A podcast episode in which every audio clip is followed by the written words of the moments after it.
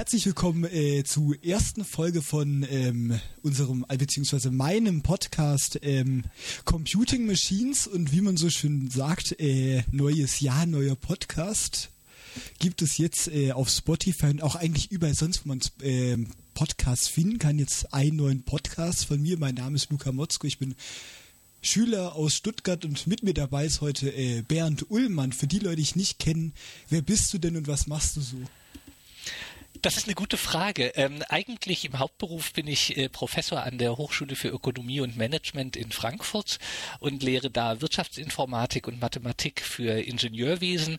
Aber was mich eigentlich umtreibt, ohne Witz seit meiner Kindheit, ist das Rechnen mit Maschinen. Das ist etwas, was mich auch ohne Witz seit der zweiten Klasse nicht mehr losgelassen hat, seit meine Mutter zum damaligen Weihnachten einen Taschenrechner geschenkt bekommen hatte. Das war 1977 und das war für mich ganz unglaublich zu sehen, dass so eine Maschine problemlos mit unglaublich großen, für meine damaligen Verhältnisse, Zahlen hantieren konnte.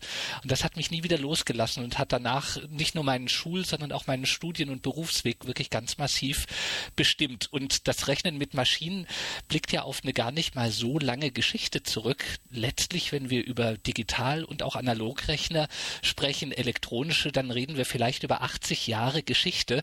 Und es ist ganz erstaunlich, wie wenig von dieser Geschichte heute im Bewusstsein moderner Informatiker noch vorhanden ist. Und entsprechend wichtig ist es mir immer auf die historische Entwicklung der von uns genutzten Technologien hinzuweisen. Denn man kann unglaublich viel aus der Vergangenheit lernen, vor allem welche Fehler man besser in der Gegenwart nicht machen sollte.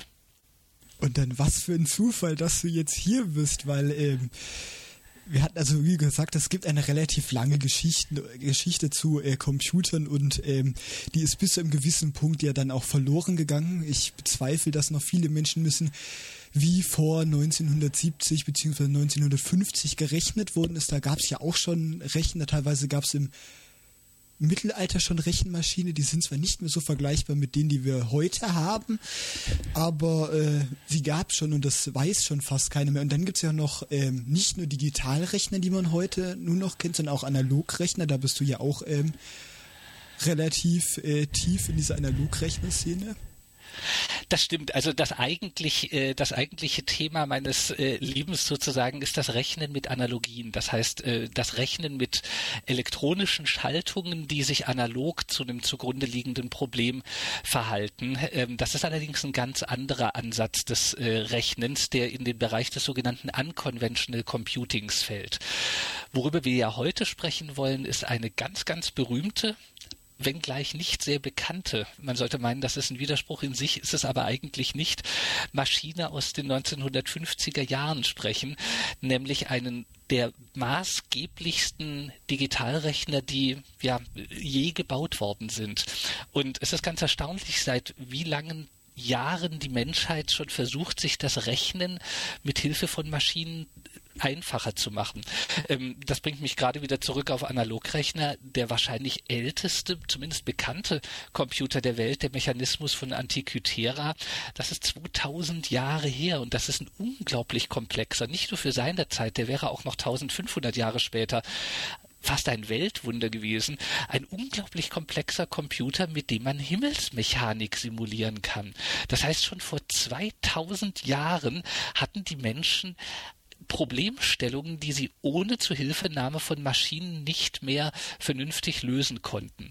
Und nach dem Mechanismus von Antikythera tat sich sehr, sehr lange nichts, bis dann äh, Wilhelm Schickard auftrat.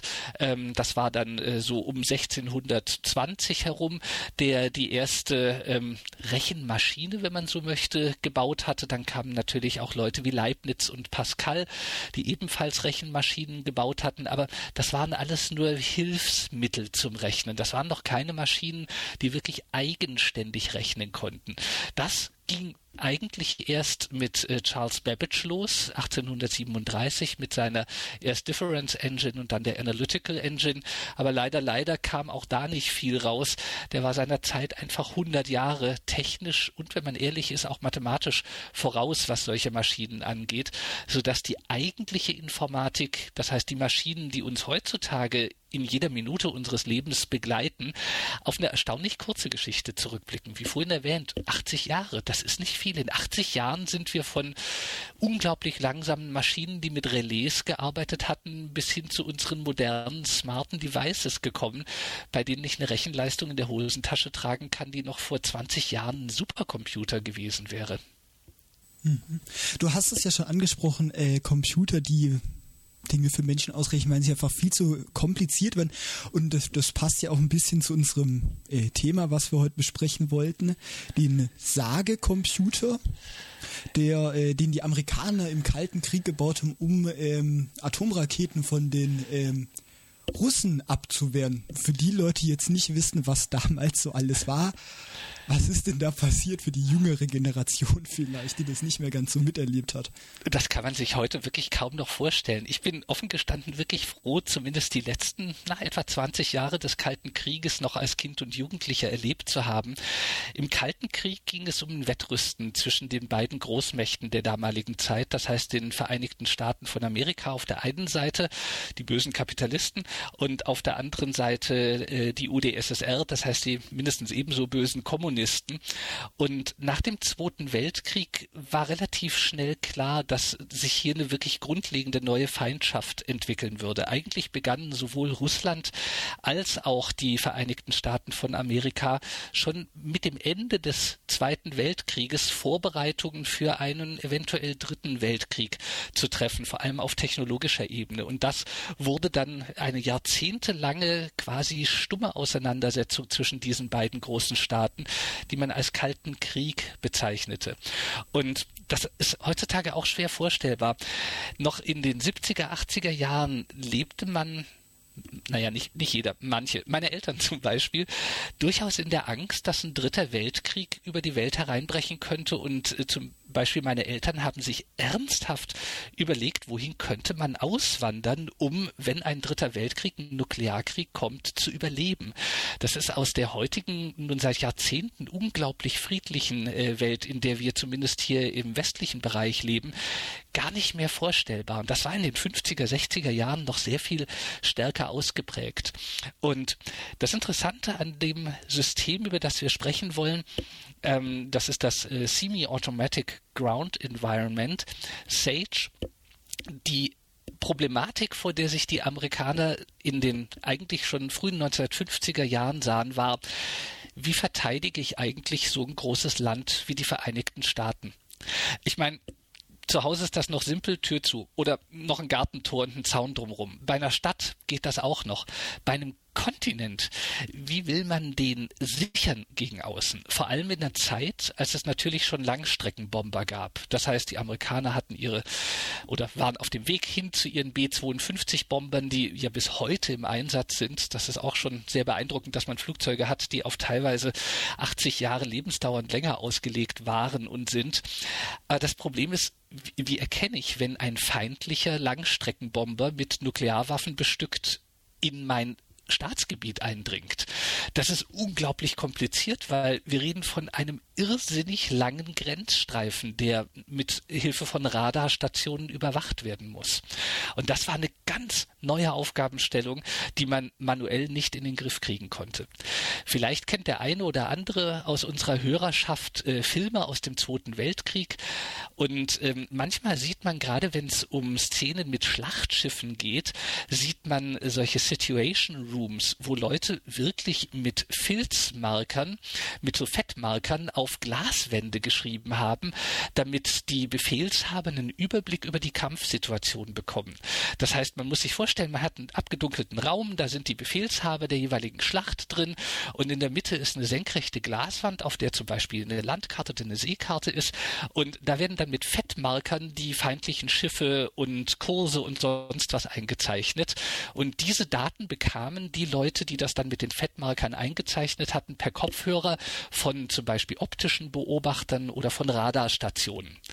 Und das ist vollkommen klar, das funktioniert nicht, wenn man nicht über was relativ Langsames wie eine Seeschlacht spricht, sondern sich plötzlich mit interkontinentalen Langstreckenbombern oder später sogar interkontinentalen Raketensystemen konfrontiert sieht. Und das war eigentlich der Auftakt zu einem der größten Abenteuer in der Informatik, das es bis jetzt gab. 1950 hatten die USA ganz konkret das, äh, die Air Defense Evaluation Group eine Studie durchgeführt, wie denn der Stand der Dinge ist, was die Verteidigung des US-Luftraums anging. Und obwohl ich diese Studie nicht im Detail gelesen habe, weil ich sie nicht im Detail gefunden habe, ich kenne nur Ausschnitte, kam sie zu ziemlich bitteren Schlussfolgerungen. Am Ende stellte sich nämlich heraus, so wie die Luftraumüberwachung 1950 gemacht wurde, war sie purblind, das heißt kurzsichtig, lame, langsam und idiot-like. Das heißt einfach idiotisch, vollkommen unbrauchbar. Um das vielleicht in ein ja. Verhältnis zu setzen, so eine Atomrakete braucht ja nicht wirklich lange, um von Russland in die USA äh, rüber zu fliegen. Weiß es gerade ist, auswendig, wie lange das, das, ist, das ist ein sehr valider Punkt, wobei man muss hier dazu sagen, in dem Moment waren interkontinentale Raketen noch gar nicht das Problem. Das heißt, da dachte man noch wirklich an Langstreckenbomber. Mhm.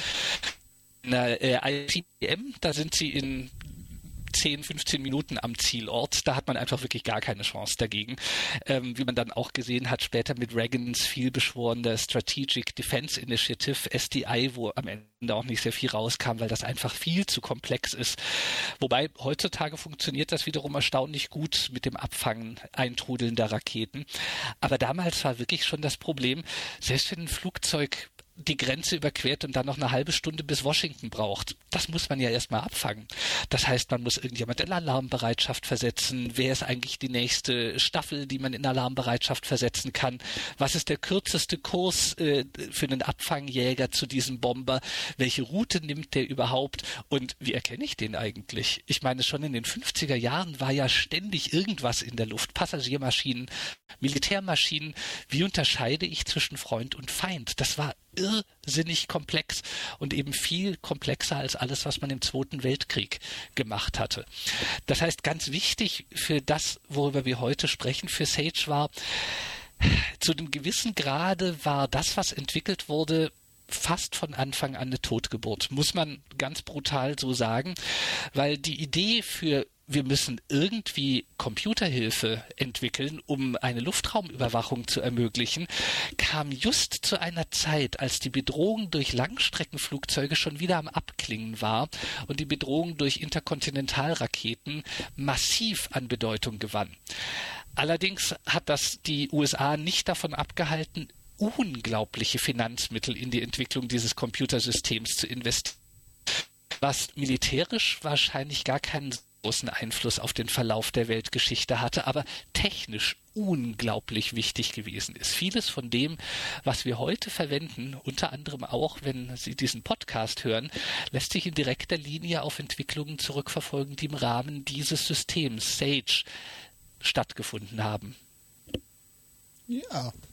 Und äh, das war ja auch noch vollkommen an, also heute, wenn man sich Computer anschaut, die sind ja schön klein und handlich die sind alle mittlerweile relativ ähnlich ähm, bestückt und das war damals ja auch nicht so. Damals gab es nicht viele Computer. Man hat damals teilweise gesagt, es wird niemals so kleine Computer für jeden Person, für jede Person geben, weil es einfach unnötig ist. Und ähm, Transistoren, die heute verbaut sind, gab es ja damals auch noch nicht. Wie hat man dann damals so angefangen, das Ganze zu entwickeln? Es war ja klar, dass dann so ein Computer benötigt wird und wie hat man dann einfach damit gestartet? Ähm, das Ganze in Gang zu bringen? Das ist auch eine ausgesprochen interessante Frage. Also in den späten 1930er, frühen 1940er Jahren ähm, baute man Computer in der Regel aus Relais, das heißt aus elektromechanischen Schaltelementen, wie man sie schon aus der Fernsprechtechnik seit Jahrzehnten kannte. Der Nachteil an einem Relais ist, es ist vergleichsweise langsam. Letztlich muss ich mit einem Elektromagneten irgendwie Gruppen von öffnenden und schließenden Kontakten betätigen. Das heißt, die Schaltgeschwindigkeit, die Taktfrequenz, die ich mit so einer Relaismaschine erzielen kann, ist aus heutiger Sicht lächerlich niedrig.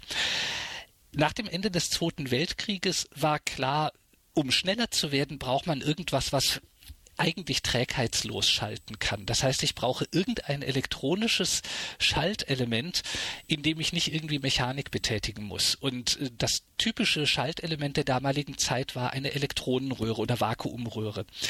Und das ist eine ziemlich interessante Idee. Vielleicht kennen das noch die einen oder anderen äh, von ihren Großeltern.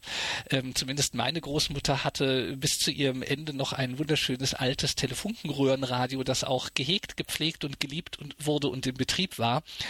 Solche Röhren findet man heute zum Beispiel noch im High-End-Bereich. Manche High-Ender schwören auf den Klang von Röhrenverstärkern oder in Gitarrenverstärkern, aber verglichen mit dem, was wir heutzutage haben, sind Röhren erstmal riesig. Also in kleinen Ausführungen sind Röhren so groß wie ein Daumen, aber in den Ausführungen, wie sie in diesem Computer, bei denen wir heute sprechen, verwendet wurden, sind sie etwa so groß wie eine Faust, wie eine geballte. Und eine Röhre, naja, ist nur ein einziges Schaltelement. Das heißt, mit einer Röhre kann ich zum Beispiel ein Und-Gatter oder Nicht-Und-Gatter oder ein Oder-Gatter oder Nicht-Oder-Gatter aufbauen. Das heißt, ich brauche pro Gatter mal mindestens eine Röhre. Und das kann man sich gar nicht vorstellen, wie riesig so eine Maschine dann wird. Die Maschine, über die wir heute sprechen, das Herzstück von Sage, diese Maschine wurde ANFSQ7 genannt. Ich mag diese militärischen Bezeichnungen, die sind so trocken und teilweise trotzdem lustig. AN, Army Navy und FSQ steht für Fixed Special Equipment. Und allein die Tatsache, dass das als Fixed Special Equipment bezeichnet wird, zeigt, wie riesig das war. Das ist so groß, dass selbst das Militär der Meinung war, das ist nicht transportabel, dieser Rechner. Das ist ein Fixed Equipment. Und allein der nackte Rechner, also wir reden über CPU, Hauptspeicher, ein bisschen Trommelspeicher, das ist das, was ein Vorläufer unserer heutigen Plattenspeicher ist. Das heißt, der nackte Rechner hatte 2000 Quadratmeter Stellfläche. Das ist äh, schier unvorstellbar. Stell, man stelle sich eine Halle mit 2000 Quadratmetern vor die rammelvoll gestellt ist mit riesigen Schränken, die wiederum rammelvoll sind mit Modulen, die mit Röhren, Widerständen, Kondensatoren und allen möglichen sonstigen passiven Bauelementen bestückt sind.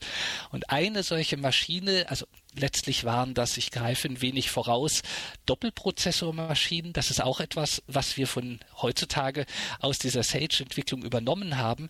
Das sogenannte Hot Standby, um die Ausfallsicherheit von solchen Maschinen zu erhöhen. Eine solche Installation bestand aus 55.000 solcher Vakuumröhren. Da kann man sich vorstellen, dass ähm, es gar nicht mal simpel war, hier eine hinreichend hohe sogenannte Uptime zu gewährleisten. Ich meine, wenn ich 55.000 Röhren habe, jedes ein unglaublich empfindliches Gebilde aus Glas, in dem unter anderem ein Heizfaden eingeschlossen ist, der durchbrennen kann. Man braucht eine Quelle für Elektronen, die dann durch Gitter in ihrer Dichte gesteuert werden können. 55.000 Röhren, von denen jede potenziell jederzeit kaputt gehen kann sind wirklich ein wartungstechnischer Albtraum. Und trotzdem hat man es geschafft, nicht nur eine Maschine, sondern eigentlich über zwei Dutzend solcher Systeme über Jahre und Jahrzehnte zu betreiben. Das ist wirklich nahezu unvorstellbar. Wie gesagt, 2000 Quadratmeter für die eigentliche Maschine. Der Rechner selber wog 275 Tonnen. So viel zum Thema Fixed Special Equipment. Unglaublich heute an so große Computer denkt, was man da ja mittlerweile so sieht, das war ja damals keine 19 Zoll Racks, wo dann ein einzelner Computer war. Das war ja ein großer Computer, der das war. Genau, die 2000 Quadratmeter. Computer, genau, das war eine. Genau, also eigentlich zwei, weil es eine sogenannte Duplex-Maschine ja. war, aber ich meine, das heißt trotzdem noch für einen Computer 1000 Quadratmeter Stellfläche. Und die waren schon ziemlich vollgestellt mit Elektronik. Wahnsinn, oder? Absolut und ähm, wenn man ein bisschen guckt, du hast ja auch ein äh, Buch drüber geschrieben, dieser Wartungsaufwand, ähm, der da betrieben worden ist, um das Ganze ähm, am Laufen zu halten, die haben ja teilweise, ähm, das Ganze war ja als Module, da waren ganz viele Module zusammengeschaltet mit so einzelnen Röhren, die man dann einzeln rausnehmen konnte, was ja dann bei anderen Computern auch nicht da. Wenn man sich zum Beispiel andere äh, relativ alte Computer an, zum, äh, zum Beispiel den äh, ENIAC oder doch, wie wird er ausgesprochen? ENIAC, ENIAC. Ich würde ihn ENIAC ENIAC sprechen, für Electronic Numerical Integrator and Calculator. Ja. Der hat zwar anders funktioniert, der hat zwar auch anders funktioniert, aber er war auch nicht wirklich so modular, weil das war ja wirklich tatsächlich dann perfekt optimiert, um das ja. Ganze am Laufen zu halten. Genau, davon erbt eigentlich die gesamte Informatik bis heute viel vom modularen Aufbau. Das war das erste Großsystem, bei dem man die Wartungszeiten ganz massiv verkürzen konnte, indem man Standardmodule verwendet hat. Das heißt, wo man bei anderen Computern der damaligen Zeit, also ENIAC ist ein äh, Beispiel, ähm, oder auch Whirlwind, der übrigens ein Vorläufer dieses ANFSQ7-Systems war, wo man dann wirklich mühsam auf Widerstandsebene Fehler suchen musste. Bei ANFSQ 7 konnte eine Wartungsmannschaft mit einem Testprogramm relativ schnell, zumindest in der Mehrzahl der Fälle, rauskriegen, welches Modul defekt ist. Und dann konnte man einfach im laufenden Betrieb so ein Modul an einem Handgriff aus dem Rechner rausziehen und ein Ersatzmodul reinstecken und war innerhalb von ein paar Minuten wieder online. Das war ein Riesenvorteil und Riesenfortschritt gegenüber den anderen Maschinen der damaligen Zeit wenn wir jetzt schon auf dieser ganzen technischen Seite von dem ganzen Computers, damals gab es ja auch noch nicht wirklich Festplatten, wie wir sie heute kennen, beziehungsweise auch noch keine SSDs. Wie hat man dann damals Datenmengen gespeichert? Weil wenn man, wenn man sich das vorstellt, müssen ja unfassbar große Datenmengen angefallen sein. Das ist ein sehr, sehr guter Punkt. Also zum einen, das kann man sich heute auch kaum noch vorstellen, mit wie wenig Speicher man eigentlich auskommen kann, wenn man gut programmiert. Das treibt mich immer so ein bisschen in die Verzweiflung bei meinen Studis, wobei die nichts dafür können. Das liegt einfach an den Zeiten. Aber wenn Sie heute mal ein Hello World Programm in C schreiben, das sind acht Kilobyte, wenn Sie es kompiliert haben. Ein Programm, das Hallo Welt ausgibt. Acht Kilobyte. Das ist absurd.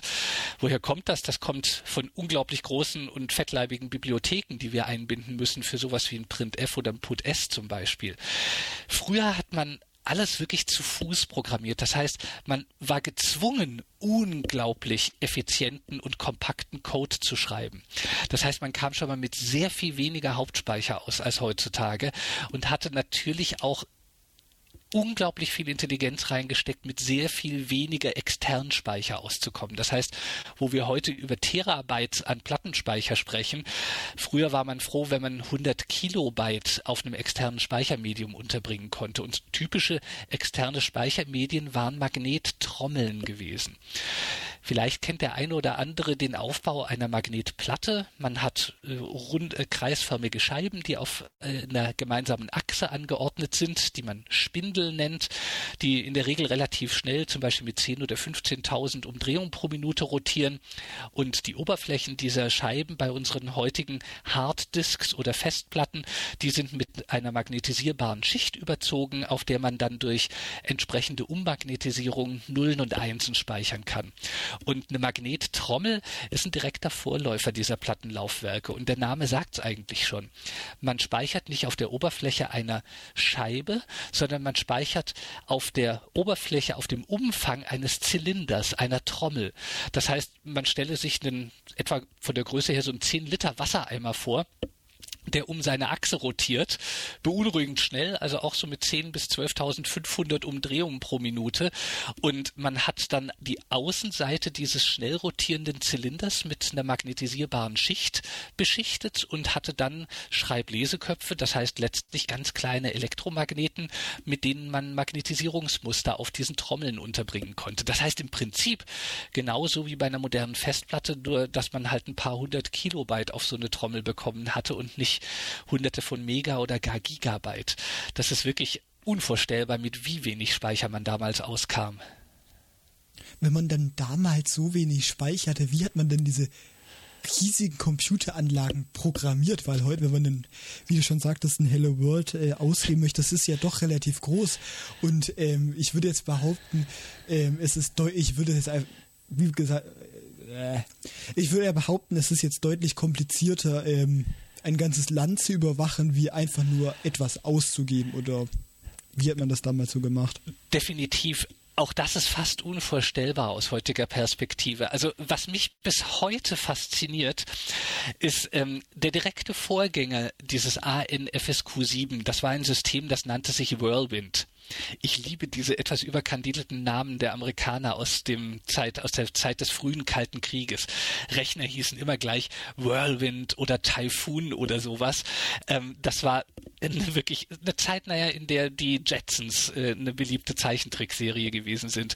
Und man hatte sich 1950 überlegt, man macht mal einen Test. Das heißt, man versucht Whirlwind so zu programmieren, dass man ihn mit einer Radaranlage koppeln kann. Das ist übrigens die Geburtsstunde der Datenfernübertragung. Das, worauf heutzutage unser Internet beruht, wurde damals entwickelt. Die erste Modemstrecke, mit der man Daten über das damals noch vorhandene analoge Telefonnetz übertragen konnte.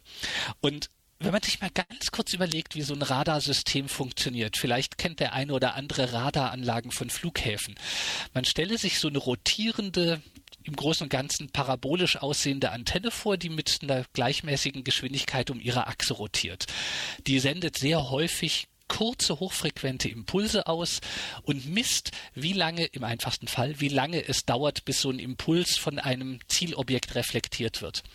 Ich weiß zu jedem Moment, in welche Richtung schaut meine Antenne quasi und ich weiß, wie lange hat es gedauert, bis mein Signal zurückkam. Daraus kann ich berechnen, wo ist das Objekt. Das, das Problem in der Geschichte ist, die Antenne rotiert ja. Und jetzt stelle man sich mal vor, ich habe nur ein einziges Flugzeug. Das ist noch einfach. Ich habe ein Flugzeug, das ich verfolgen will. Das heißt, die Antenne dreht sich und blipp, sieht jetzt dieses Flugzeug. Jetzt rotiert sie aber kontinuierlich weiter. Ich kann sie nicht anhalten. Das heißt, sie braucht jetzt irgendwas zwischen 10 und 30 Sekunden, um sich einmal um sich selbst gedreht zu haben. In der Zwischenzeit hat sich ja unser Flugzeug weiter bewegt. Das heißt, bei der nächsten Umdrehung kriegt sie zwar auch einen Blip zurück, allerdings von einer etwas anderen Position. Quizfrage, auf welchem Kurs fliegt das Flugzeug? Wie verbinde ich diese beiden Punkte? Das heißt, ich muss irgendwie anfangen zu interpolieren. Und das ist schon mit einem Flugzeug überhaupt nicht trivial. Aber wenn ich mir vorstelle, ich muss das in einem Land machen, in dem es sowieso schon in den 50er Jahren von kommerziellen Flügen nur so wimmelt und ich will aus dieser Vielzahl der kommerziellen Flüge potenzielle Angreifer erkennen, ist das eine fast unmögliche Vorstellung. Und das Verblüffende ist, man hatte dann 1950 angefangen, so eine Art Proof of Concept, wie man das heute nennen würde, auf Whirlwind zu implementieren. Und äh, dieses Proof of Concept System, da ging es darum, bis zu fünf Flugzeuge mit einer mit einer Radarstation zu verfolgen. Und das Programm, pass auf eine DIN A4-Seite. Das Programm passt in 256 Speicherzellen RAM plus 32 Speicherzellen, ein sogenanntes Switch-Register, was man heute als ROM bezeichnen würde. Also ich rede nicht von 256 Kilobyte oder 256 Megabyte, sondern 256 plus 32 einzelne Speicherzellen. Jede Speicherzelle war 16 Bit breit. Das heißt, das ist ein bisschen über einem halben Kilobyte. Da kriege ich heute nicht mal mehr ein Hello World unter. Damals hat man ein Programm, Track and Follow nannte sich das, ein Programm reinbekommen in diesen wenigen Speicher, mit dem ich bis zu fünf Flugzeuge in Echtzeit verfolgen konnte. Und wie funktionierte das? Zum einen war Programmierung unvergleichlich viel aufwendiger als heute sowas wie printf Hello World Semikolon tippen ging nicht. Man musste die Maschine wirklich in Maschinensprache programmieren. Das heißt, ich musste bitweise mein Programm per Hand definieren. Später hatte man dann schon etwas Softwarehilfe in Form sogenannter Assembler-Programme, die einem zumindest die Mühsal abnahmen, einzelne Bitfolgen zu definieren. Aber ich musste trotzdem immer noch in einer sogenannten Assemblersprache mit der Maschine sprechen. Das heißt, ich musste wirklich einzelne Instruktionen der Maschine vorgeben. Wenn ich heutzutage sowas schreibe wie printf Hello World, muss ich mir zum einen in der Regel keine Gedanken drüber machen, wie funktioniert das? Und zum anderen kann ich es einfach wirklich als eine Blackbox verwenden. Ich schreibe einfach printf Hello World und weiß, irgendjemand hat sich mal für mich die Mühe gemacht, eine sogenannte Bibliotheksfunktion zu schreiben, die einen Print macht. Das gab es damals alles nicht. Um was auszugeben, musste man wirklich bitweise mit dem entsprechenden Ausgabegerät oder bei einer Eingabe mit dem Eingabegerät sprechen. Das heißt, man hat wirklich Instruktion für Instruktion auf der Ebene der Maschine, auf Ebene einzelner, sehr, sehr simpler Instruktionen. Ich meine, so ein Digitalrechner ist wenn man ehrlich ist, unglaublich dumm. Der kann ja so gut wie nichts. Was kann ein Digitalrechner? Der kann addieren, der kann subtrahieren, meistens mit einem kleinen Trick. Der kann vielleicht Multiplikation und Division, auch das häufig genug nicht. Der kann was aus seinem Speicher lesen, der kann was in den Speicher schreiben und der kann, das ist das eigentlich Wichtige, einen sogenannten bedingten Sprung ausführen. Das heißt, er kann den Programmfluss selber verändern in Abhängigkeit von irgendeiner Bedingung.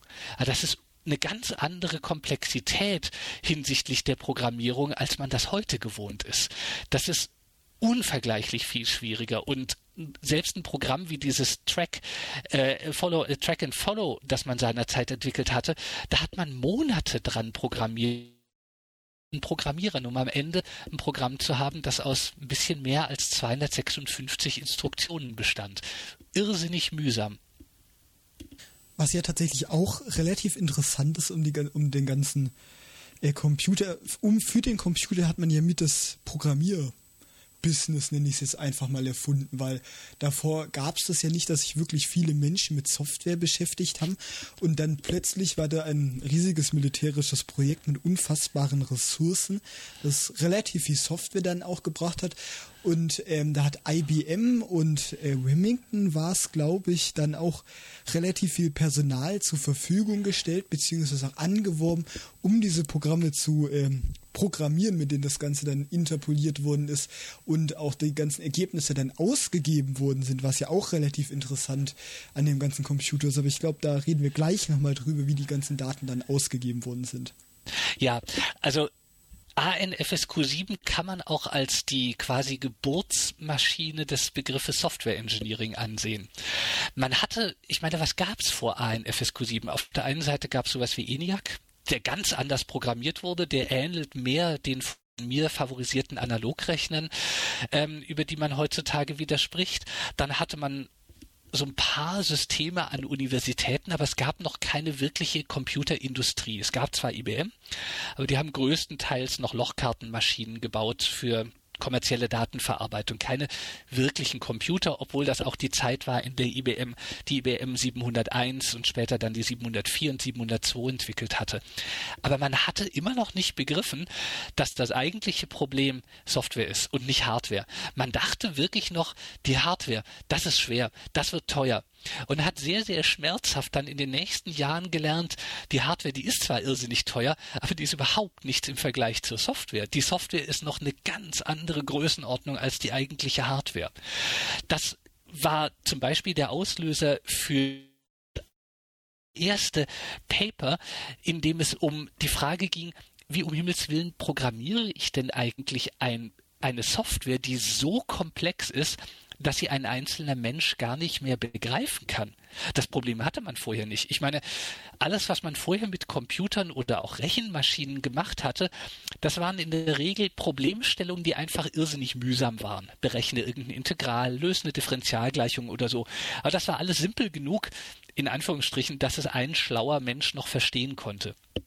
Bei Sage, bei ANFSQ7, hatte man plötzlich das Problem, wir reden über ein Programm mit über 100.000 Instruktionen, die unglaublich viel mit der Außenwelt zu tun haben. Ich habe irrsinnig viele Input- und Output-Geräte, vor allem welche, die man sich heute gar nicht mehr vorstellen kann. Die Maschine konnte zum Beispiel direkt Abfangjäger zum Ziel schicken oder nuklear bestückte Flugabwehrraketen losschicken. Das nenne ich mal IO-Geräte, nicht eine poplige Maus oder sowas. Aber man hat damals begriffen, wir müssen erstmal drüber nachdenken, wie schreibe ich eigentlich Software? Wie schreibe ich Software, wenn ich das nicht alleine machen kann, sondern wenn ich ein Team aus 100, 200 oder noch mehr Programmierern irgendwie unter einen Hut bringen muss. Und da hat du liebe Güte.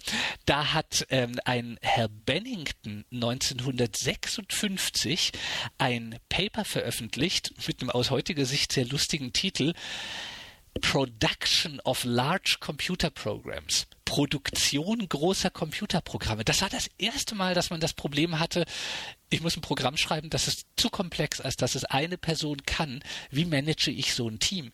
Wie verstehe ich überhaupt, was das Programm machen muss? Das ist die Geburtsstunde von Software Engineering gewesen.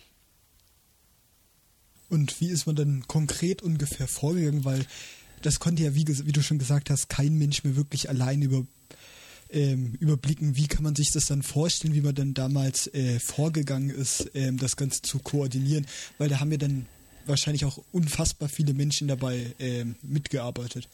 Ja, das war wirklich ein schier unfassbar großes Projekt. Man hat ja nicht nur die Programmierer. Das erste Problem, das man hatte, ist, was will das Militär eigentlich? Das kennt jeder Programmierer heutzutage. Was will mein Kunde? Ich muss erst mal meinen Kunden verstehen. Das ist schon mal leichter gesagt als getan. Ich erinnere mich noch an meinen ersten Job. Ähm, ich kam eigentlich aus der chemischen Industrie und hatte dann ein äh, lukratives Angebot aus der Bank und dachte mir, auch das kann ja nicht so schwer sein bisher hast du Ölraffinerien programmiert, jetzt machst du Banken und in der Bank habe ich festgestellt, ich verstehe kein Wort. Ich verstehe überhaupt nicht, was die Leute von mir wollen. Und das war das erste Problem. Man braucht etwas, das man heute Requirements Engineering nennt. Ich brauche Leute, die sowohl das Kundenproblem verstehen, schreiben ein Programm, das den Luftraum überwacht und gleichzeitig in der Lage sind, das den Leuten zu erklären, die die Maschine wiederum verstehen. Das heißt, man hatte hier ein aus heutiger Sicht ganz, ganz seltenen Fall, in dem man ein ganz ebenfalls aus heutiger Sicht klassisches Vorgehensmodell gewählt hätte. Vielleicht kennt der eine oder der andere solche Horrorbegriffe wie Wasserfallmodell oder V-Modell. Das sind ja eher so No-Gos in der heutigen Zeit der agilen Software-Vorgehensmodelle. Aber bei so einem Projekt, in dem das Militär eingebunden ist, kann man wunderschön top-down vorgehen, weil das Problem ist klar und das Problem ändert sich auch nicht so schnell. Das heißt, wenn ich einmal verstanden habe, was die wollen, kann ich dann anfangen zu spezifizieren, wie will ich das lösen.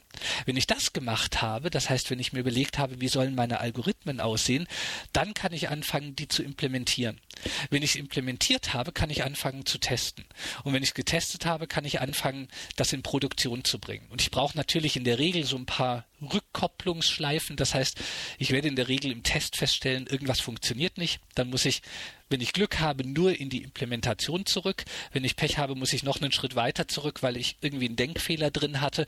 Aber es ging im Großen und Ganzen wirklich sehr, sehr simpel strukturiert über viele, viele Jahre. Das heißt, Requirements Engineering, danach Aufstellen von Algorithmen, dann das eigentliche Implementieren und das Testen. Das sind Vorgehensmodelle, die man heute nur noch selten verwendet, weil weil in unserer schnelllebigen Welt wir fast gar keine Problemstellungen mehr haben, die so lange unverändert bleiben, dass ich es mir leisten kann, da jetzt ein paar Jahre lang rumzuprogrammieren.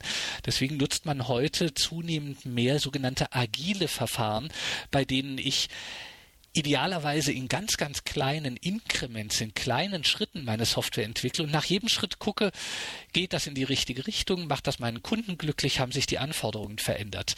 Das musste man damals zum Glück nicht machen, sonst wäre das garantiert gar nicht gegangen. Das, der Vorteil war damals wirklich, dass man ein sehr statisches Problem hatte, das man quasi in aller Ruhe in Angriff nehmen konnte. Mhm. Was ja auch relativ interessant ist, damals hat man ja auch nicht so programmiert wie heute, weil der ähm, Personal Computer wäre auch noch nicht erfunden, der stand auch noch in den Sternen. Wie hat man denn programmiert, wenn nicht jeder seinen eigenen Computer hat? Wie soll man sich das heutzutage noch vorstellen?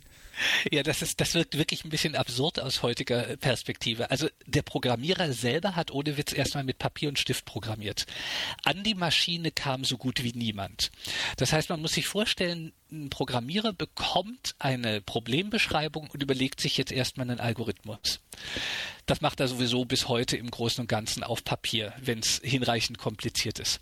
Die eigentliche Implementation, die fand dann aber auch statt, indem der Programmierer meistens nur in Großbuchstaben, weil es gab noch kein ASCII, keinen ASCII-Zeichensatz in der damaligen Zeit, keinen Standard dafür und die meisten Maschinen konnten sowieso nur mit Großbuchstaben, Ziffern und ein paar Sonderzeichen umgehen.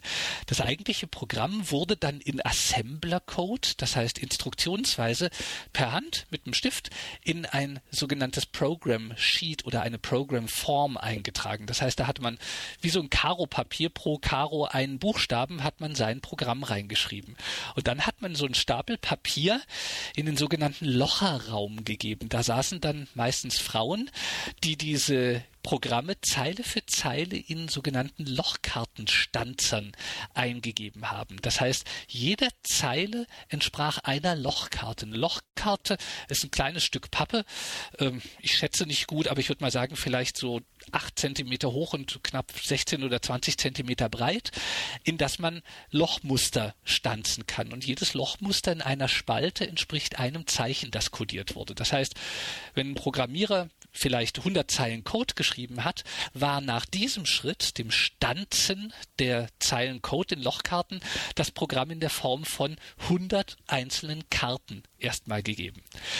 Diese 100 Karten wurden dann von einem Operator, dem Maschinenoperator, mit einem Lochkartenleser in die Maschine eingelesen, wo sie dann mit Hilfe eines Assembler-Programms genannten Hilfssystems in eigentliche Maschineninstruktionen übersetzt wurden. Was dann rauskam, das war ein Maschinenprogramm, das wieder, man ahnt es, in Lochkarten gestanzt wurde. Diese Lochkarten konnte man dann wieder in die Maschine einlesen und das Programm ausführen. Und das, was das Programm gemacht hatte, das hat man dann meistens auf einem Drucker, einem sogenannten Schnelldrucker ausgegeben, wo dann teilweise riesige Stapel aus DIN A3-Papier rausgequollen sind. Und die, die wurden dann dem originalen Programmierer zurückgeschickt, damit er sehen kann, wie sich sein Programm verhalten hat.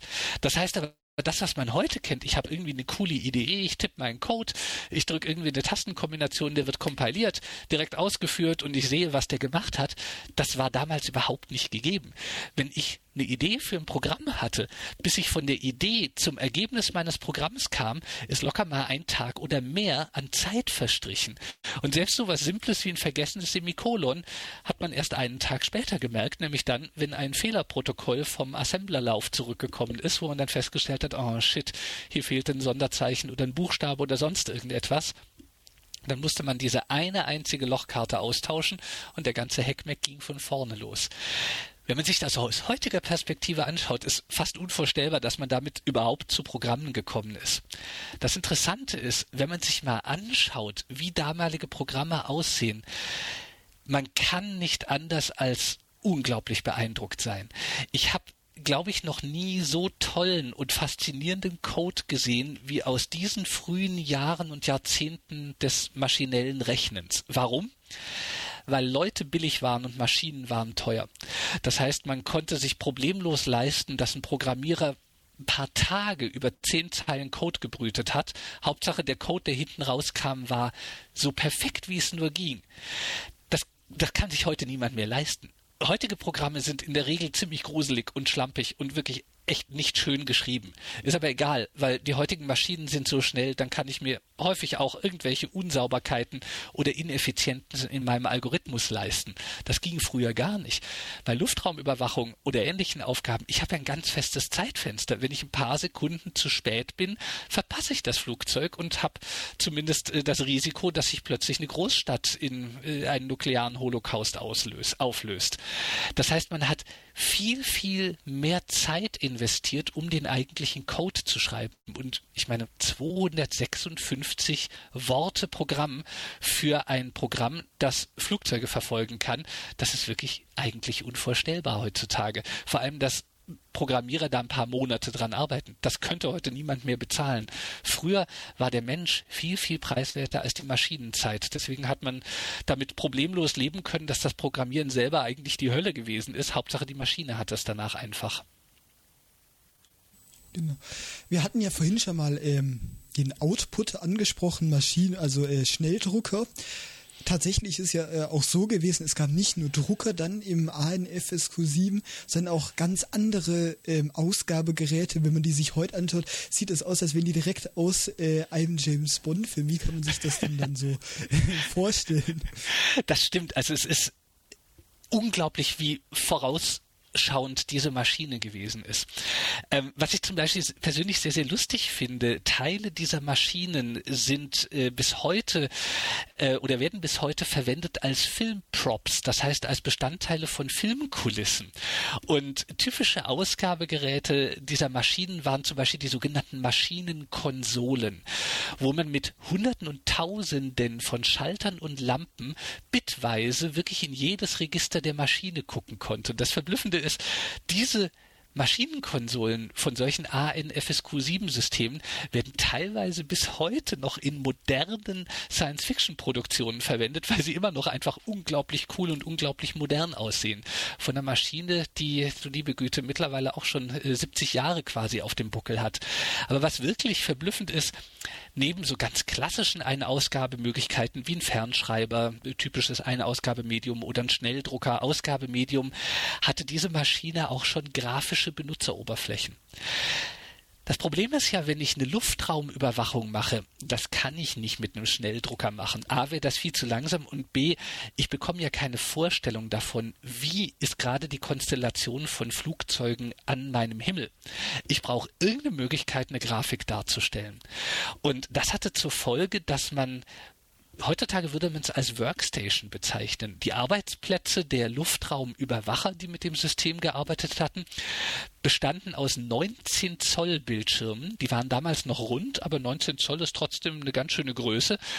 19 Zoll Bildschirmen, auf denen man sogenannte Vektorgrafiken anzeigen lassen konnte. Das heißt, im Unterschied zu den meisten heutigen Grafiksystemen, bei denen ich jeden einzelnen Bildpunkt setzen kann, das sind Rastergrafiken, hatte man damals einen Misch aus digitaler und analoger Darstellung. Das heißt, der Digitalrechner hat den Elektronenstrahl der Bildröhre abgelenkt und ich habe ihm nicht gesagt, mal da einen Punkt und mal hier einen Punkt, sondern ich habe ihm gesagt, mal eine gerade Linie zwischen zwei Punkten. Ich habe immer einen Vektor gezeichnet. Und äh, das Verblüffende an der Geschichte ist, so eine Maschine hatte nicht nur eine solche Workstation, sondern bis zu 150. Das heißt, vor über 60 Jahren hatte man Großrechner, an die jeweils bis zu 150 grafische Workstations angeschlossen waren, an denen dann Luftraumüberwacher saßen, die im Rhythmus von wenigen Sekunden immer wieder ein neues Bild angezeigt bekommen hatten. So sieht jetzt gerade dein Luftraum aus. Das sind alle Flugobjekte, die ich mit meinen Radarsystemen identifizieren kann. Was macht jetzt so ein Luftraumüberwacher mit dem Bild? Er stellt zum Beispiel fest, da ist irgendwas drin, was da nicht hingehört. Wie kriegt er dazu jetzt nähere Informationen? Und das ist die nächste unglaublich coole Idee. Wenn ich eine grafische Oberfläche habe, ich brauche ein grafisches Eingabemedium. Und eine Maus hatte man noch nicht und ein Trackpad hatte man auch nicht. Und man war beim Militär. Und auf welche Idee kommt ein militärischer Hardwareentwickler? Na klar, eine Lichtpistole. Das Ding sah wirklich aus wie eine Pistole. Da war im Prinzip eine sehr, sehr empfindliche Fotozelle drin. Letztlich war das sogar ein Fotomultiplier. Und mit der Lichtpistole habe ich auf meinen Bildschirm gezielt, auf das Objekt, das mich zum Beispiel interessiert hatte oder zu dem ich direkt einen Abfangjäger hochschicken möchte. Das heißt, Für die Leute, die das vielleicht nicht wissen, was ist denn jetzt ein Fotomultiplier? Ja, deswegen hatte ich erst gesagt, Fotozelle es ist etwas, was Licht wahrnehmen kann. Sehr, sehr empfindlicher Lichtdetektor. Es ist auch eine Elektronenröhre, ein sogenannter Sekundärelektronenvervielfacher, aber das führt an der Stelle wirklich zu weit. Ähm, das gab es später in den 70er, 80er Jahren bei Homecomputern noch mal mit den sogenannten Lichtgriffeln. Aber die Idee ist jetzt folgende. Man stelle sich vor, ich habe einen Grafikbildschirm, der regelmäßig ein neues Bild anzeigt. Wenn ich jetzt mit einem lichtempfindlichen Gerät auf eine bestimmte Stelle an dem Bildschirm zeige, dann wird in dem Moment, wo der Bildschirm, wo der Elektronenstrahl meines Anzeigesystems da ein kleines Symbol für ein Flugzeug oder so malt, wird der Fotodetektor erkennen, ha, in, jetzt ist es gerade hell geworden.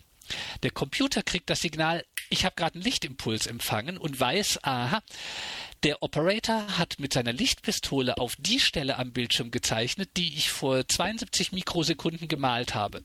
Vor 72 Mikrosekunden habe ich das und das Flugzeugsymbol gemalt. Das heißt, er interessiert sich für dieses Objekt.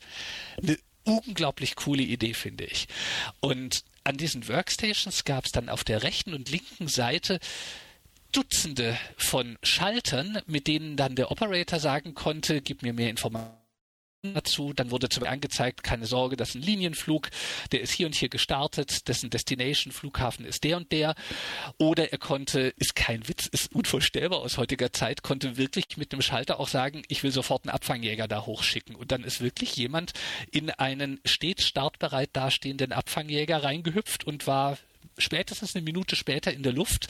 Und das wirklich Coole ist dann, er musste sein Ziel nicht mal selber finden, sondern das Computersystem hat sogar über einen Funkdatenlink dem Abfangjäger automatische Zielführungsdaten gegeben. Der Pilot konnte das Flugzeug komplett autonom fliegen lassen bis in die Nähe des Zielobjektes und hat erst dann wieder manuell die Steuerung übernommen. Das sind mal wirklich coole IO-Systeme. Und neben diesen ähm, Display-Konsolen gab es dann eben auch noch unglaublich viel Input von staatlichen Stellen. Jede Luftfahrtgesellschaft hat ihre Flugpläne regelmäßig an diese Rechenzentren schicken müssen, damit klar war, was sind denn eigentlich die Flugzeuge, die hier in den Luftraum gehören und welche sind die, die nicht dahin gehören. Man hatte Wettervorhersagen, das heißt Wetterdaten und, und das ist auch etwas, was man gar nicht überschätzen kann hinsichtlich seiner Bedeutung, das war der Kalte Krieg. Das heißt, man musste ständig oder man rechnete zumindest ständig damit, der Russe wird zuschlagen.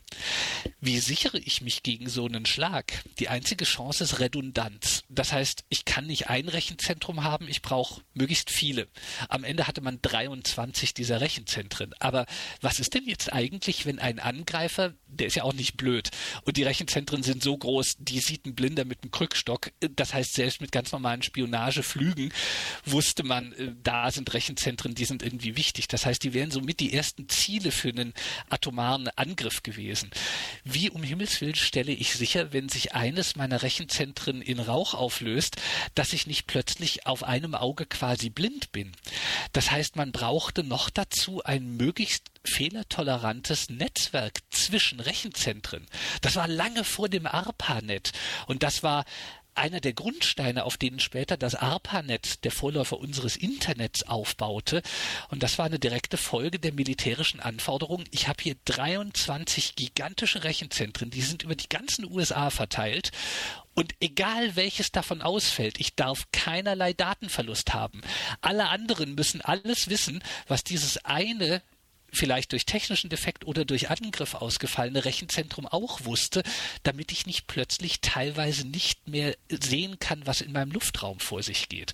Also ein Input-Output technischer Albtraum, diese Systeme. Unbeschreiblich kompliziert. Was man jetzt fairerweise vielleicht auch mal fragen muss, wir kamen schon auf die Russen. Hatten die Russen dann eigentlich ähnliche ähm, Abwehrmechanismen oder mussten die dann tatsächlich ähm, saßen denn da irgendwie alle 1000 Kilometer in irgendwelchen Radarstationen Menschen mit einem Telefon in der Hand oder wie haben die das gemacht? Das ist eine sehr, sehr interessante Frage, auf die ich, wenn ich ehrlich bin, keine gute Antwort habe. Ich habe nämlich nie was dazu gefunden. Ich habe auch viel gesucht seinerzeit, als ich das Buch über ANFSQ 7 geschrieben habe.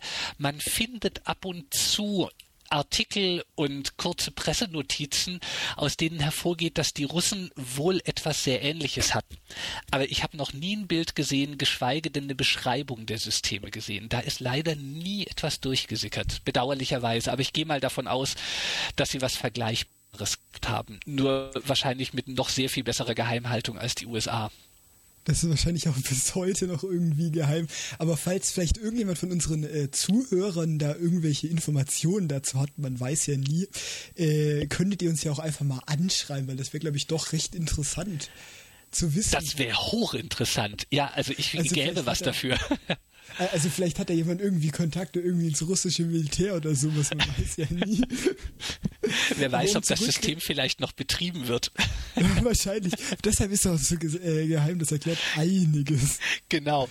Das ist übrigens auch ganz interessant. Also die letzten dieser monströsen äh, Röhrensysteme in den USA, die sind erst Mitte der 80er Jahre abgeschaltet worden. Mhm. Das heißt, die waren über 20 Jahre in Betrieb gewesen, zu Zeiten, als es schon reine Dinosaurier waren.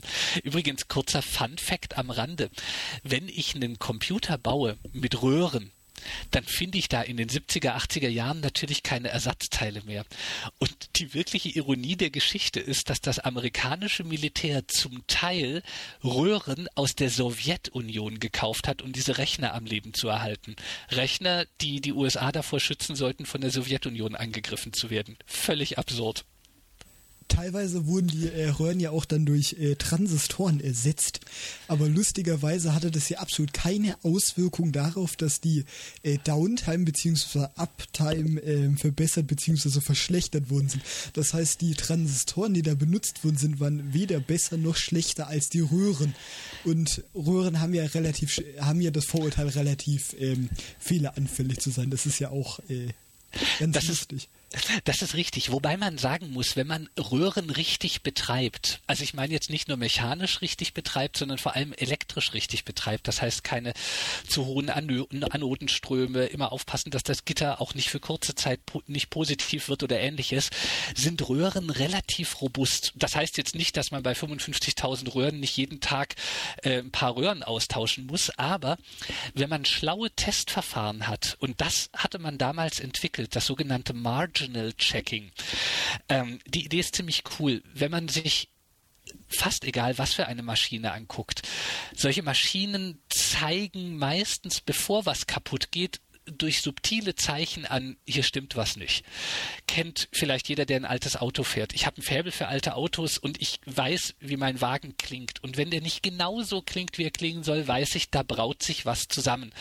Und mein Automechaniker nimmt mich netterweise auch sehr ernst. Der weiß, der spinnt nicht, der kennt nur sein Auto sehr gut, weil er schon seit Ewigkeiten fährt. Und genau sowas hat man damals auch gemacht. Man hat den Rechner in regelmäßigen Abständen quasi ein bisschen gestresst. Das nannte man Marginal Checking. Das heißt, man hat die Betriebsspannungen von einzelnen Modulen im laufenden Betrieb, während zum Beispiel Testprogramme liefen, ein bisschen erniedrigt und ein bisschen erhöht. Und in der Regel war es so, dass Module, die kurz davor waren, kaputt zu gehen, bei diesem Marginal Checking anfingen, Fehlererscheinungen zu zeigen. Das heißt, wenn ich sowieso zwei Rechner in so einem Rechen Rechenzentrum habe, ein sogenanntes, wie man es damals nannte, Duplex-System, war die Idee, ein Rechner ist immer der aktive.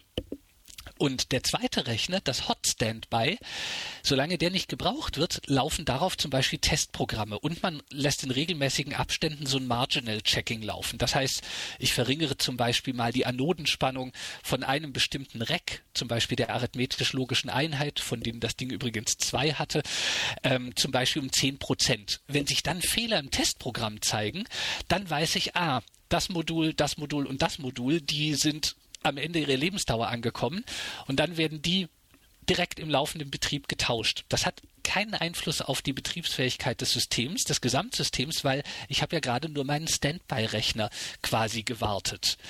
Die Module selber hat man dann nicht weggeschmissen, dafür wären die viel zu teuer gewesen. Die hat man dann in aller Seelenruhe repariert. Dafür gab es dann einzelne Reparaturarbeitsplätze, wo man solche Module dann wirklich auf Bauteileebene reparieren konnte und wenn die wieder in Ordnung waren, kamen die wieder ins Lager. Und in regelmäßigen Abständen oder eben im Fehlerfall hat man dann umgeschaltet zwischen dem primären System und dem sekundären System und konnte dann den Fehler im anderen System suchen. Und wenn man so eine Strategie hat und vor allem wenn Geld halt einfach überhaupt gar keine Rolle spielt und man sich leisten kann, ich habe einfach immer zwei Rechner laufen. Der eine ist der aktive Rechner, der zweite ist im Standby-Betrieb und ich lasse da regelmäßig Tests laufen mit Marginal Checking, dann kriegt man erstaunliche Verfügbarkeitsdaten.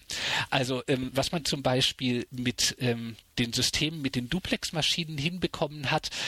Man hat eine Uptime von 99,97 Prozent pro Jahr hinbekommen. Das heißt, so ein Röhrenrechner, ein richtiger Koloss, ist im Durchschnitt nur 3,7 Stunden pro Jahr ausgefallen.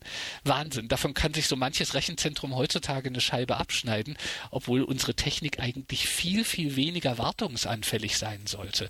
Aber eigentlich. Eigentlich, genau. Aber kennt jeder, so lange hält fast kein Rechner pro Jahr durch, ohne irgendwelche Abstürze aus welchen Gründen auch immer hinzulegen.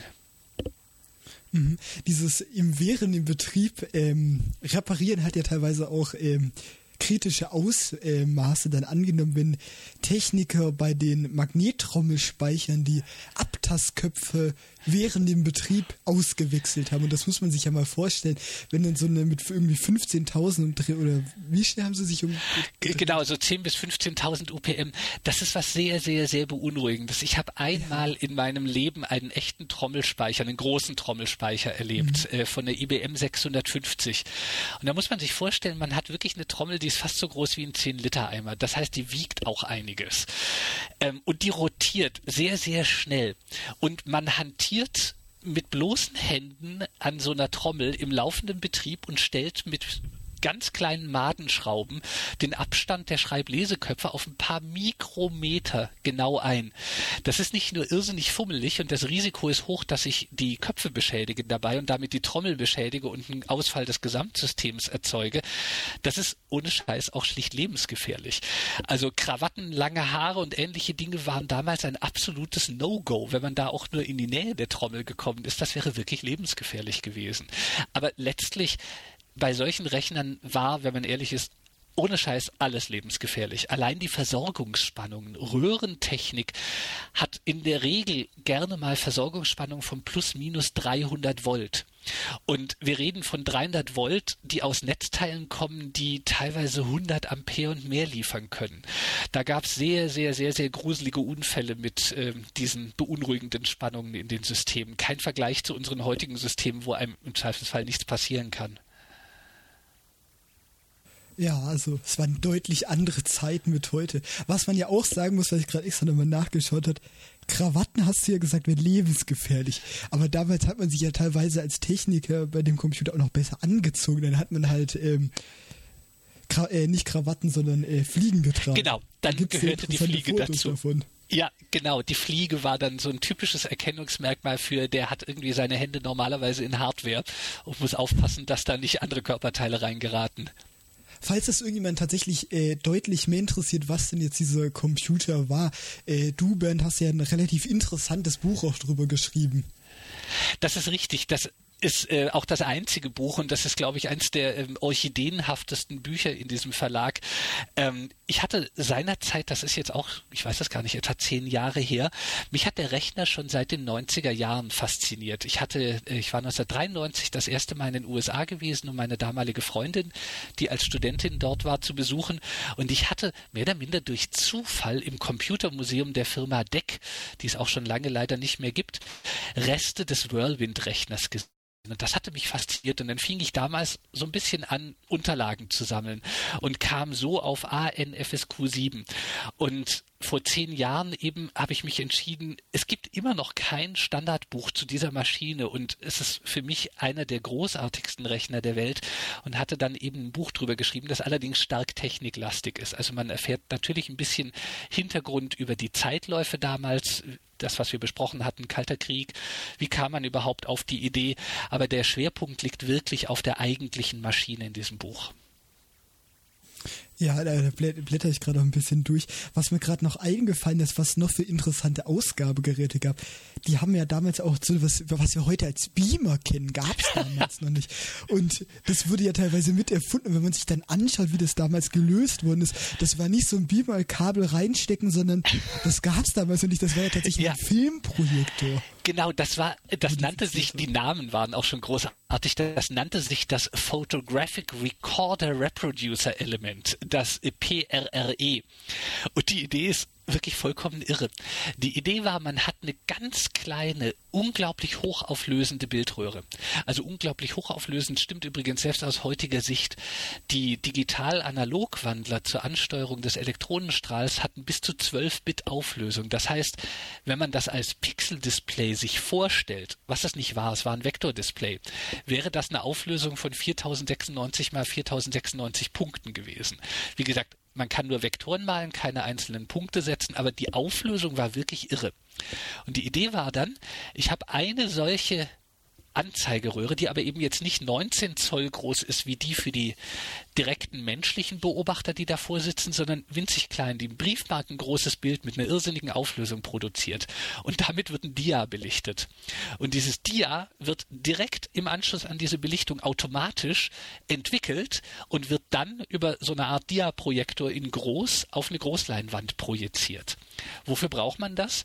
Für sowas wie zum Beispiel einen Situation Room, wo dann irgendwelche Generäle im Fall eines Krieges sitzen und entscheiden, wie gekämpft wird. Und man muss sich mal vorstellen, alle 30 Sekunden wurde so ein Dia aufgenommen, automatisch entwickelt und dann projiziert. Und das lief über Jahrzehnte, so ein System. Das heißt, pro Projektor, jede solche Installation hatte einen solchen Projektor, teilweise zwei, hat man pro Tag 3000 Dias produziert. 365 Tage im Jahr, teilweise 25 Jahre lang. Wirklich eine vollkommen absurde, aber auch faszinierende Idee. Und wenn man sich diese Situation Rooms dann auch anschaut, das sieht dann ganz offiziell aus wie James Bond, das sieht, oder wie ja, das ist Kalter Krieg. Es ist so absolut stereotypisch. Da sitzt dann wahrscheinlich auch irgendwo noch jemand mit so einem großen roten Knopf zum Atomwaffen abfeuern. Also ohne Witz, im Prinzip stimmt das sogar mit dem großen roten Knopf, nur war der eher klein und unscheinbar und einer der vielen Knöpfe am Rand von solchen Konsolen, aber mit denen konnte man eben auch mit Nuklearwaffen bestückte Flugabwehrraketen automatisch hochschießen. Also wirklich vollkommen irre. Man konnte dann so eine Mini-Hiroshima-Bombe irgendwo detonieren lassen ohne sein Rechenzentrum verlassen zu müssen. Wer den Film Dr. Seltsam oder wie ich lernte, die Bombe zu lieben von äh, Kubrick kennt, da ist auch so ein Situation Room dargestellt. Und das ist unglaublich präzise, diese Darstellung.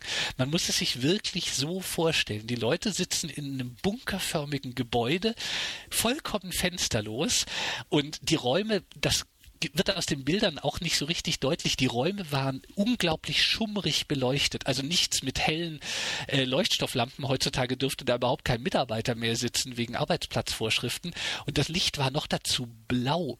Das heißt, man brauchte erst mal wohl ein paar Minuten, bis sich die Augen an dieses Dämmerlicht, dieses blaue, gruselige Dämmerlicht gewöhnt hatten. Warum hatte man das? weil die Helligkeit der Bildröhren so unglaublich schwach war. Die Bildröhren hatten sehr, sehr langsame Refresh-Zeiten. Alle paar Sekunden wurde ein neues Bild gezeichnet. Damit man aber nicht nur ganz kurz so ein Bild als Blitzlichtaufnahme quasi sieht, hatten diese Bildröhren eine Leuchtschicht, die einen Nachleuchteffekt hatte. Und dieser Nachleuchteffekt, der dauerte ein paar Sekunden an. Das heißt, immer wenn der Computer ein neues Lagebild gezeichnet hatte, blitzte der Bildschirm einmal ziemlich hell in Blau auf und das persistente Bild, das dann ein paar Sekunden übrig blieb, wie bei so einem Radarbildschirm, den man vielleicht aus Filmen kennt, war so ein Gelb-Orange. Und damit man das Gelb-Orange gut wahrnehmen konnte, hatte man eine blaue Raumbeleuchtung gewählt. Nur wie gesagt, die war so düster, dass sie eigentlich nur ausreichte, dass man eben zu Fuß zum Arbeitsplatz und zur Toilette gefunden hatte. Aber es müssen unvorstellbar seltsame Arbeitsbedingungen geherrscht haben in diesen Rechenzentren. Also eine vollkommen andere Zeit mit vollkommen anderen Bedingungen, wenn man das mit heute vergleicht. Und trotzdem hatte diese Maschine hier so unfassbar große Auswirkungen auf das, was wir ähm, heute kennen und teilweise auch noch auf die Computergeneration danach, weil ähm, es wurden ja nicht nur unfassbar viele Erneuerungen bei der ganzen Softwareentwicklung ähm, äh, getroffen, sondern auch äh, zum Beispiel bei Speichermedien. Whirlwind hat ja mit ähm, den Magnetkernspeicher genau. ähm, eingeführt und der wurde ja danach auch in mehreren IBM-Maschinen ver äh, verwendet und war danach jahrelang noch Standard. Bis genau, also ähm, jahrzehntelang eigentlich. Ja. Also es gab noch Maschinen mit Kernspeicher bis in die 80er Jahre hinein. Kernspeicher kennt heute auch kaum noch jemand. Oh, Ein ja, das ist, ich bin genau. Schüler und ähm, wir hatten äh, Computertechnikunterricht. Ja. Nicht Informatik, nur Computertechnik. Wir haben uns über Speichermedien unterhalten. Mhm. Ähm, ich habe davon irgendwann davor äh, schon mal gehört, dann habe ich halt gesagt, äh, ja, Magnetkernspeicher, was zur Hölle ist das jetzt schon wieder, Kamen King? Ja, das ist wirklich ah. schade, dass sich da so wenige dran erinnern. Hauptspeicher waren lange Zeit die Achillesferse von Digitalrechnern. Es ist erstaunlich schwierig, ein Bit zu speichern. Also ein Bit ist simpel. Zehn Bits geht so, ein paar tausend Bits fängt an, wirklich schwierig zu werden. Und man hatte ziemlich absurde Ideen im Lauf der Zeit gehabt. Man hatte sogenannte Laufzeitspeicher. Das hatte allerdings weder Whirlwind noch ein FSQ7. Das wäre zu langsam gewesen. Die Idee ist aber trotzdem ganz lustig. Man stelle sich eine Röhre vor, die mit einer Flüssigkeit gefüllt ist. Konkret war das früher übrigens Quecksilber. Und man hat an beiden Enden der Röhre auf der einen Seite einen Lautsprecher, auf der anderen Seite ein Mikrofon. Und wenn ich jetzt ein Bit speichern möchte, gebe ich mit dem Lautsprecher einen Knackimpuls aus, also wirklich ein akustisches Knackgeräusch. Und dieser Knacks läuft als eine Kompressionswelle durch diese teilweise ein paar Meter lange Röhre durch, bis sie zum Mikrofon kommt und das Mikrofon erzeugt dann einen elektrischen Impuls für das Knack. Ich habe ein Bit gespeichert, halt nur für ein paar Millisekunden. Wenn ich das Bit länger aufheben möchte, brauche ich ein bisschen Elektronik, die aus diesem kleinen Impuls, den das Mikrofon geliefert hat, wieder einen großen Impuls macht, den ich auf der anderen Seite wieder in den Lautsprecher einspeisen kann. Sowas hat man über viele, viele Jahre verwendet, solche Laufzeitspeicher. Der Haken an der Geschichte ist, es ist kein wirkliches Random Access Memory. Es dauert unterschiedlich lange, auf ein Bit zuzugreifen, je nachdem, das wievielte Bit ich will. Weil die Bits laufen ja wirklich nur als so ein Knackmuster durch die Flüssigkeit durch. Das heißt, ich muss mitzählen, das war der erste, zweite, dritte, vierte, fünfte, sechste, siebte Knack. Der achte ist der, der mich interessiert. Und in dem Moment muss ich abfragen, welches Signal kam eigentlich aus dem Mikrofon raus. Das für eine Null oder eine Eins. Das war viel zu langsam für sowas wie Whirlwind oder ANFSQ7. Was man da zuerst verwendet hat, und das hatte sich als nicht praktikabel herausgestellt, waren Speicherröhren.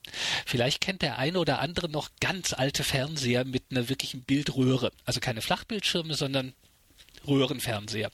Und vielleicht kennt der eine oder andere dann auch noch den Effekt, wenn so ein Fernseher in Betrieb ist und man streicht mit der Handfläche über die Bildröhre, über die Bildfläche, dann knistert so ein bisschen. Und dieses Knistern, das rührt von Influenzladungen her. Dadurch, dass ich auf der Rückseite der Glasscheibe mit dem Elektronenstrahl Leuchtpunkte zum Leuchten bringe, erzeuge ich natürlich eine Ladungsverschiebung. Letztlich ist das ein Kondensator mit der Glasscheibe als Dielektrikum. Und dann kamen Leute auf die Idee, hm, wenn ich nicht einen Lichtpunkt zum Aufleuchten bringen will, sondern einfach nur mit einem Elektronenstrahl auf eine Glasscheibe leuchte, was passiert denn dann eigentlich? Ich kann Ladungen verschieben.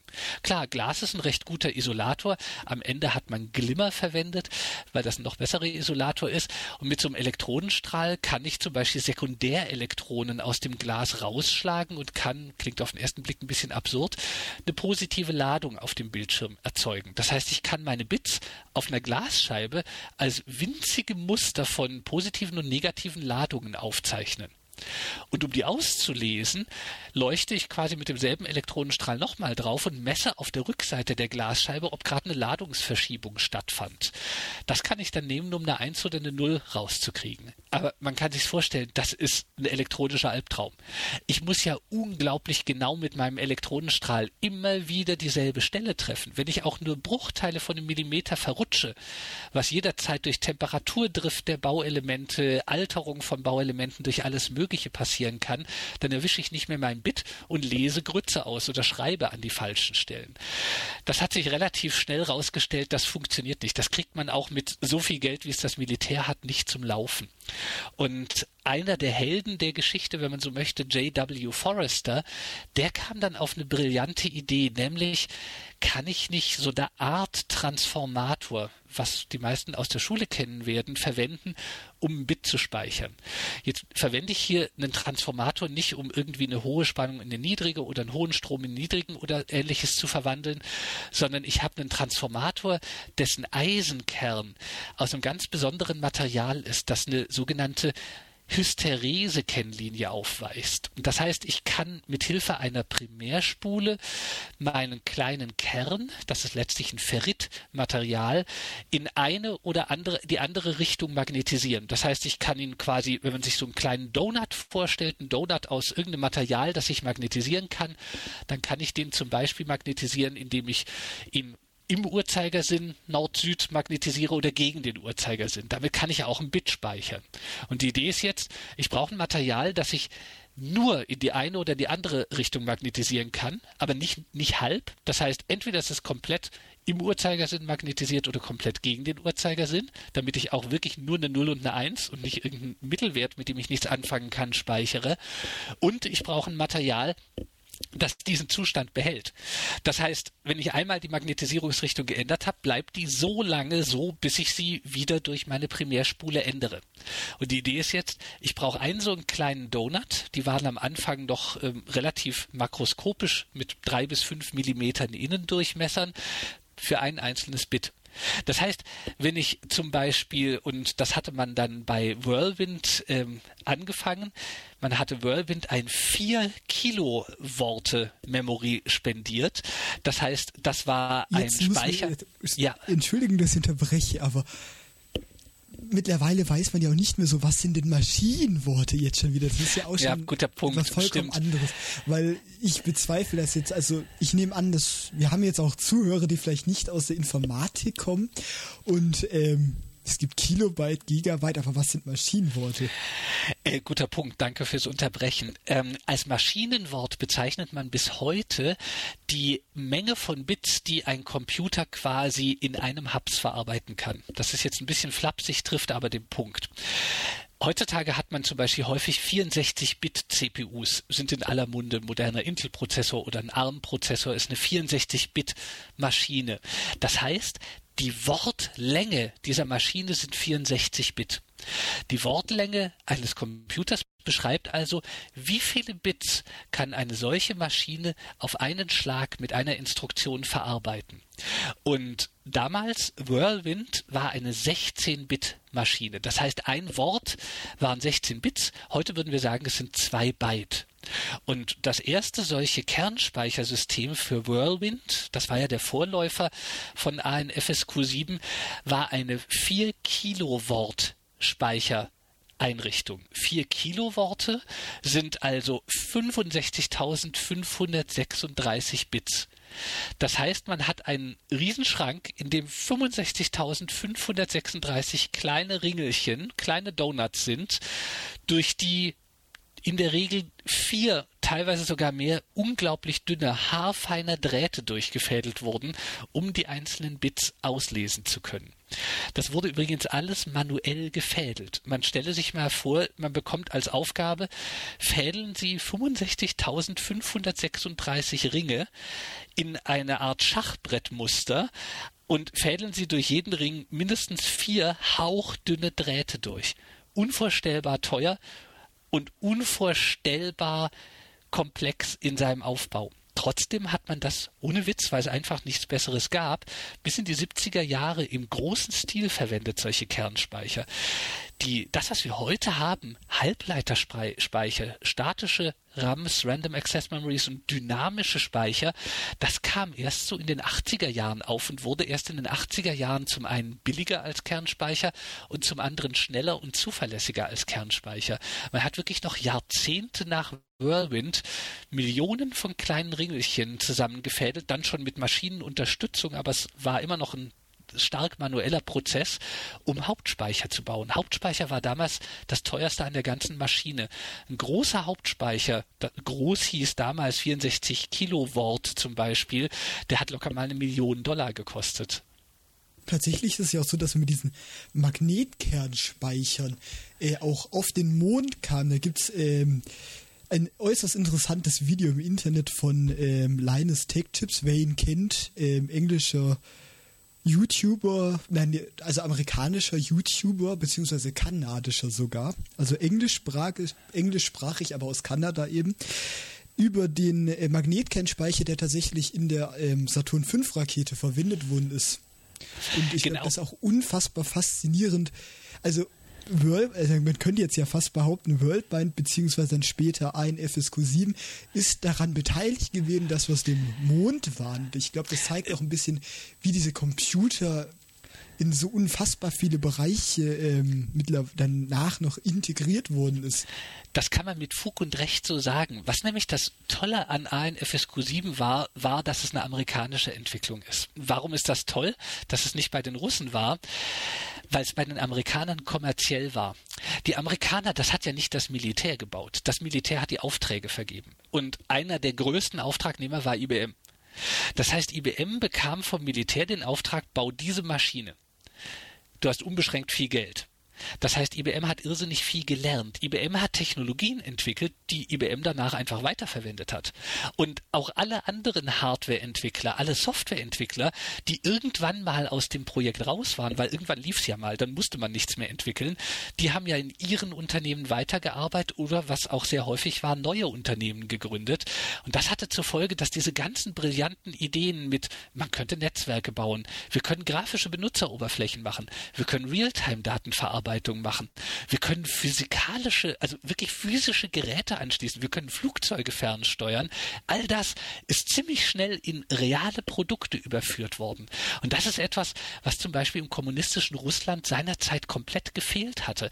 Aus dem Militär heraus gab es keinen Weg in irgendeine zivile Technikgesellschaft. Das war bei den USA eben ganz, ganz anders, weil das Militär Aufträge an kommerzielle Firmen vergeben hatte. Und man muss sich mal vorstellen, wie absurd teuer das Ganze gewesen ist. Ein solches Rechenzentrum, das heißt eine Doppelprozessormaschine, hat 42 Millionen US-Dollar gekostet. Wenn man das mal inflationsbereinigt betrachtet, weil wir reden über Mitte bis Ende der 50er Jahre, wie viel wert wären heute 42 Millionen US-Dollar aus dem Jahr 1956? Dann stellt man fest, dass das fast ein Faktor 10 ist. Das heißt, in heutigem Geld hat eine Maschine 400 Millionen Dollar gekostet. Man schätzt, dass dieses gesamte Projekt in damaliger Kaufkraft bis zu 16 Milliarden Dollar gekostet hat mal 10 für heutige Kaufkraft. Dagegen war die Mondlandung ein Schnäppchen. Ich meine, die Mondlandung war viel, viel, viel, viel billiger als die Entwicklung von Sage, als die Entwicklung von ANFSQ 7. Aber das war auch einer der größten Boosts zusammen mit der Mondlandung für die Entwicklung der amerikanischen Hightech-Industrie. Fast alles, was wir heute verwenden, ist auf solche Großprojekte zurückzuführen, weil die Firmen, die daran beteiligt waren, das Know-how mitnehmen konnten. Der einzigste Unterschied zwischen, ähm, also zwischen dem Apollo-Programm und ähm, äh, Sage äh, Sage kennt mittlerweile, also kennt fast kein Mensch. Jeder weiß von der Mondlandung, aber Sage ist halt leider, kennt leider niemand. Und äh, ich hoffe, ihr habt jetzt auch viel, oder Sie, ihr, wer auch immer gerade zuhört, äh, habt äh, viel Neues dazugelernt und äh, wir sind mittlerweile auch schon, haben eine Länge von 80 Minuten erreicht. Und äh, wenn, also wenn du nichts mehr zu sagen hast, würde ich jetzt also auch langsam ähm, aufhören und euch äh, eine schöne Woche wünsche oder mal gucken, wie lange wir brauchen, bis wir die nächste Folge veröffentlichen. Und ähm, wenn ihr irgendwelche Fragen oder Anregungen habt, könnt ihr uns äh, gerne über unsere Social Media Kanäle ähm, anschreiben und dann würde ich Tschüss sagen, wenn du nichts mehr noch zu sagen hast, äh, Bernd. Das halte ich für eine gute Idee. Also zu sagen, hätte ich natürlich noch viel. Ich kann stundenlang und tagelang über dieses Thema reden. Bin ich mir sicher. Aber genau, aber das ist auf jeden Fall eine schöne Länge. Ich bedanke mich ganz herzlich für die Tatsache, dass ich teilnehmen durfte an diesem Podcast und würde mich freuen über Fragen, Anregungen und ähnliches rund zum Thema Sage und ANFSQ 7. Vielen herzlichen Dank. Und vielleicht um noch auf vielleicht unser Thema für die nächste Folge ist der ENIAC Computer. Wir haben ihn ja mehrfach mittlerweile angesprochen und ähm, nur um so ein bisschen schon mal Spannung aufzubauen, das soll dann unser nächstes Thema sein und damit wünsche ich euch dann auch noch schöne Tage.